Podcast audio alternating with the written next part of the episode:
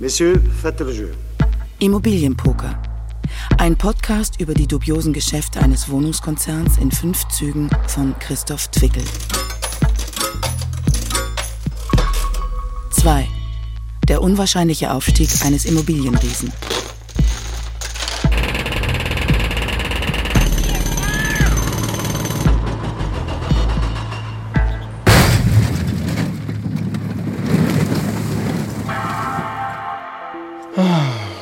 Wohnungstausch, nur Tausch. Wohnung zur Zwischenmiete fällt weg. Einen Monat auch nur.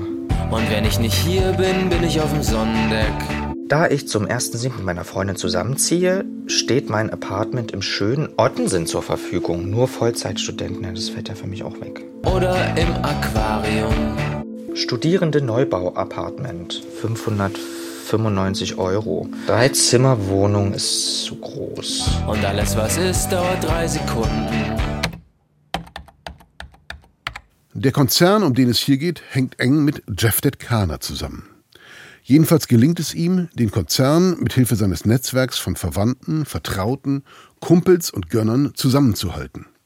Jedes Spiel braucht Player, starke Player. Und als ein solcher gilt Jeffdet Kahner. Ich bin Christoph Twickel und erzähle in diesem Podcast von dubiosen Spekulationen am Immobilienmarkt. Ist halt auch schwierig, da mit dem kleinen Pocket ohne Position gegen den Big Stack weiterzuspielen. Ein Check. Lockerer schneller Check. So, 90.000 in den 120 K-Pot rein, also dreiviertel Pot Size. Oh, er bettet aber groß an. Meine Spekulation. Weil der Forward Deal nicht mehr Geld hergibt, kalkuliert man die Kosten günstiger. Wenn ich die tatsächlichen Kosten ausweisen würde, würde die Bank sagen, kriegt ihr nicht. Wenn ihr mehr braucht, müssen wir nachfinanzieren und das Projekt würde still liegen. Man hat das Lügenkonstrukt so lange aufrechterhalten, bis das Geld auf dem Konto war, in der Hoffnung, dass alles verkauft ist, wenn es auffliegt und der Nächste die Scherben aufkehrt. Der Whistleblower, der hier mit fremder Stimme zu hören ist, hat selbst in dem Konzern gearbeitet, um den es hier geht. Wer er ist, will er nicht sagen. Er hat Angst, dass er in der Branche verbrannt ist, wenn er interne ausplaudert. In Düsseldorf fragt sich Klaus Franken, ein enttäuschter Geschäftspartner der Adlergruppe, warum der Konzern nicht endlich baut. Glauben Sie wirklich, die konnten sich einfach nicht sortieren oder äh, steht ein Geschäftsmodell dahinter? Ja gut, das Geschäftsmodell ist natürlich, es wurde der, ich glaube, der viertgrößte Wohnungskonzern Europas damit aufgebaut. Und das ist das, was ich daraus gelernt habe. Größe ist nicht gerade Qualität. Deswegen sind wir jetzt eher bei einem mittelständischen Bauunternehmen gelandet. Äh, da kennt man noch den Eigentümer, mit dem weiß man, was passiert. Alles, was groß ist, ist nachher Kapitalmarkt. Da sind ganz andere Kapitalströme, die da im Hintergrund eine Rolle spielen. Dann ist selbst so ein großes Projekt wie Grand Central wahrscheinlich nur eine Kleinigkeit in dem großen Konzert. Mhm. Und deswegen Größe ist sicherlich nicht die Qualität, die man äh, auswählen sollte. Also Sie sagten, es ist der viertgrößte Wohnungskonzern Europas entstanden. Erklären Sie doch mal, was ist das Geschäftsmodell dahinter? Gibt es da eins? Ich denke mal, das Geschäftsmodell ist gerade Größe. Die wollen sagen, wir sind ein ganz großes Unternehmen und sammeln am Kapitalmarkt Geld ein, mhm. weil Größe von vielen offenbar als Stabilität wahrgenommen wird. Mhm. Nur das hat sich eben, eben gezeigt, Größe ist nicht die Qualität. Ist das womöglich das Geschäftsmodell, dem sich der Wohnungskonzern Adler verdankt? Grundstücke kaufen, um damit Geld am Kapitalmarkt einzusammeln. Worauf läuft das hinaus? Einzimmerwohnung zu vermieten, Rahmenfeld. 820 Euro. 30 Quadratmeter. Charmante Einzimmerwohnung. Charmant, das ist ja immer so ein Signalwort. Neubau, ansprechende Zwei-Zimmer-Wohnung 620. Mein Gott, wer soll denn das bezahlen? Bin ich, bin ich, bin ich, bin ich. Diese Recherche hat übrigens mit einer zufälligen Begegnung im Asia-Imbiss an der Holstenstraße in Hamburg-Altona angefangen. Jemand, der in die Planungsprozesse rund um das Holstenquartier involviert ist und der ungenannt bleiben muss, rief mir ein paar Namen von Größen aus der Immobilienwirtschaft zu. Die verkaufen sich das Grundstück untereinander und kassieren dabei ab, sagte er und aß seine Bratnudeln.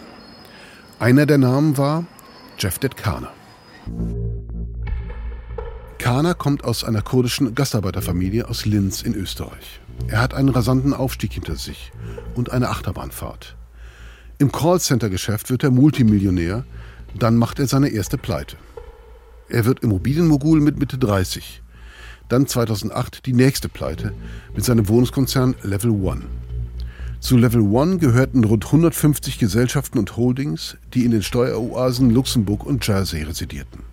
Kana, damals Mitte 30, kann die Credit Suisse davon überzeugen, ihm 1,2 Milliarden Euro Kredite zu geben, um in Ostdeutschland im großen Stil Plattenbauten zu kaufen. Vor allem sanierungsbedürftige Großsiedlungswohnungen, die Mitte der Nullerjahre günstig zu haben waren, weil die Kommunen sich entschulden wollten und deswegen Wohnungsbestände verkauften. Die Credit Suisse verdient kräftig mit. Sie schnürt die Millionenkredite an Level One zu Wertpapieren, die sie dann wieder auf den Markt bringen. Kana kauft sich eine 20 Millionen Villa im feinen Londoner Stadtteil Mayfair. Doch am Ende werfen die ehemaligen DDR-Mietskasernen nicht genug ab, um die teuren Kredite zu bedienen. Credit Suisse bekommt kalte Füße, verkauft seine Forderungen weiter an Hedgefonds aus den USA und die läuten das Ende von Level One ein. Denn sie stellen fest, das Unternehmen ist total überschuldet. Im August 2008 meldet Level One Insolvenz an. Zum ersten Mal ist mir Chef Detkana im Jahr 2015 untergekommen, eigentlich durch Zufall. Ähm, ich traf jemanden aus der Immobilienbranche und der berichtete mir davon, dass Chef Detkana am Immobilienmarkt zurück sei, was ganz Großes aufbaut und dass ihm die Banken wieder Kredite geben. Der ehemalige Jungsozialist und Finanzjongleur Jeff Detkana erschafft einen der größten Immobilienkonzerne der Republik. Da ist zum einen die Adler Real Estate. Adler ist ursprünglich die alte Schreibmaschinenmarke Triumph Adler. Außerdem wurden die Adlerwerke mit Fahrrädern und Autos berühmt. Nach dem Zweiten Weltkrieg ging es mit dem Unternehmen bergab. Und um die Jahrtausendwende begann der Umbau zu einem Wohnungskonzern. 2005 übernahm eine Firma namens Mezzanine Nine Investors 89 Prozent des Wohnungsunternehmens Adler. Mezzanine Nine Investors gehört, Stand 2019, der Frau von Cevdet Kana, seinem Schwager und einem australischen Geschäftsmann. Zum anderen steigt Kana in die Projektentwicklung ein. Damit verdient man das meiste Geld, aber das Risiko ist auch am größten. Kana berät den Skipass-Milliardär Günter Walcher und seine Holding Aggregate. Walcher kauft 2016 50 Prozent der CG-Gruppe, die dem Leipziger Baulöwen Christoph Grüner gehört. Kaum ein Jahr später verkauft Weichers Aggregate diese Immobilienunternehmen weiter für das 16-fache des Preises, den es selber gezahlt hat. Plötzlich ist mit Consus Real Estate, jedenfalls auf dem Papier, der größte Projektentwickler der Republik entstanden. Die Consus geht später in der Adlergruppe auf, genauso wie die Adler Real Estate. Shaping the present, building the future. Consus Real Estate. Real estate is how we build the future today.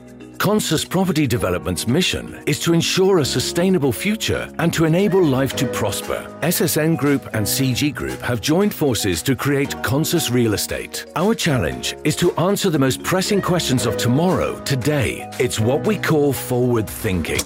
Consus kauft für Milliarden neue Firmen, kassiert riesige Summen für Forward Sales, das heißt für noch zu bauende Projekte leiht sich überall in der Welt Milliardensummen zu hohen Zinsen zusammen. Ende 2020 schmiedet Kana, noch immer unentdeckt im Hintergrund, aus dem Projektentwickler Consus, den beiden Wohnungsunternehmen Adler und Ado sowie weiteren kleinen Immobilienfirmen einen neuen Großkonzern, die Adler Group. Die Investmentfonds Morgan Stanley, Pimco, Schröders, alle kaufen die Anleihen von Adler und Töchtern. Der Immobilienmarkt in deutschen Großstädten boomt. Was soll man da als Anleger falsch machen? Ein Konzern im Höhenflug. Deutschland braucht Wohnungen, die Adlergruppe baut sie. Oder? So, das sind zwei Hände, die im Heads-Up dann auch mal gern gespielt werden. Klassischer 50-50 hier. Oh, eine hohe Bett. Ein Chip-Lead. Beide treffen Top-Pair. Könnte ein bisschen was kosten, die Hand. Natürlich will ich Kana treffen. Ich rufe Kanas Anwalt an. Der ruft nicht zurück. Ich versuche es nochmal. Er erklärt mir, er werde es mit Kana besprechen, doch er meldet sich nicht. Auch weitere Anrufe und Mailanfragen bleiben ohne Ergebnis. Ich schreibe noch eine Mail. Gegenüber Cevdet Kana besteht der Vorwurf, er habe seinen Einfluss geltend gemacht, um Immobilienwerte der Adlergruppe aufzublähen und auf diese überbewerteten Immobilien Kredite und Anleihen aufzunehmen um auf diese Weise sich selbst und nahestehenden Personen finanzielle Vorteile zu verschaffen. Was sagen Sie dazu? Der Anwalt antwortet mir schriftlich im Namen seines Mandanten. Wie haltlos diese Spekulation ist, wird bereits aus Ihrer Fragestellung deutlich. die nicht einmal andeutet, wie, also auf welche Art und Weise oder durch welche Personen, mit welchen Mitteln durch unseren Mandanten Einfluss ausgeübt worden sein soll. Die offenbare Unfähigkeit, diese Einflussnahme näher zu konkretisieren und in ihren Merkmalen zu beschreiben, zeigt bereits die Wahrheit der angestellten Spekulation und den Mangel jedweder Substanz. Nicht ich spekuliere, Kana spekuliert, dachte ich.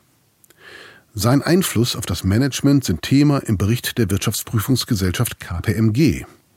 Da ist zu lesen, wie Jeff Detkana die Führungskräfte des Adlerkonzerns herumkommandiert.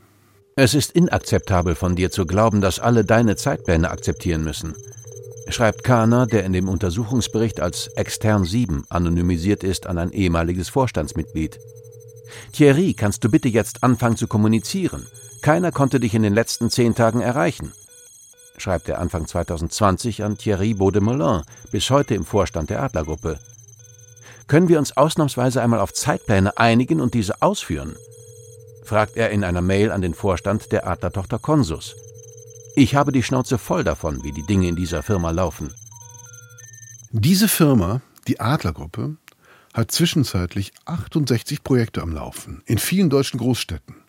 Viele Großbaustellen, darunter das Kaiserlei in Offenbach, der Steglitzer Kreisel in Berlin, in Düsseldorf das Grand Central, das Glasmacherviertel und der Upper Nord Tower, Apartment-Hochhäuser in Köln, Leipzig und Dresden, das Holstenquartier in Hamburg und so weiter. Bitte Gäste in Kürze erreichen wir unseren nächsten Halt Hamburg-Gesamtwohnung 1-3. Dort haben Sie Anschluss mit der Regionalbahn nach Itzehoe über Pinneberg, Christoph und Elmshorn. Nochmal Larissa Rode. Leute, die hier wohnen, überhaupt Bürger und Bürgerinnen der Stadt, werden entweder vor vollendete Tatsachen gestellt oder es wird so eine Pseudo-Veranstaltung gemacht, von wegen, sie können gerne mitmachen. In Wirklichkeit war das eine Veranstaltung, die darüber informiert hat, wann welche Hallen abgerissen werden und Einige Fragen konnten natürlich gestellt und beantwortet werden, aber das wurde zensiert. Also der Moderator, der von der Steg kam, hat manche Fragen unterbunden. Zero Cash. Loves Machine. Wie die Stadt bauen kann mit einem Investor, der irgendwie knapp vor der Pleite steht und ob überhaupt garantiert ist, dass der Abriss weitergehen kann und solche Sachen. Darauf ist überhaupt nicht eingegangen worden. kurz bevor die Stadt gesagt hat, dass sie mit der Adler Group nicht mehr zusammenarbeitet. Da war das alles so im Unklaren. Die waren zwar schon in den Schlagzeilen, es hieß auch, sie können sich das nicht leisten. Ah, da geht's los. Die Pause ist gerade vorbei, die Bauarbeiter fangen an. Das ist noch harmlos, wenn die Hallen niedergerissen werden und die ganzen Dächer und Streben und Wände zu Boden fallen, dann kracht es so richtig.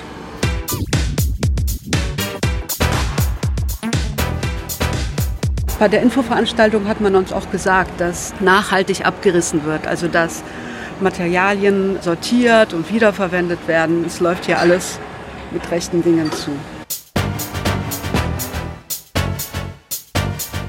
Ja, genau. Spüren Sie, wie der Boden bebt? Ja. Ja. Zero Cash. Loves Machine.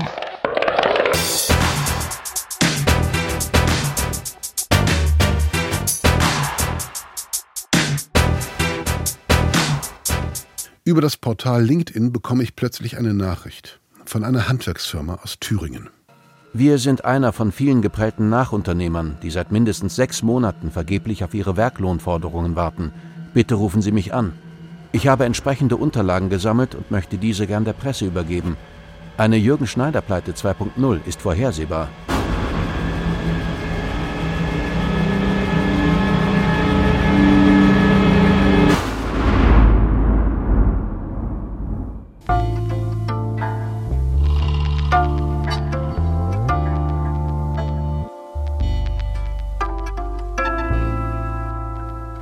Immobilienpoker.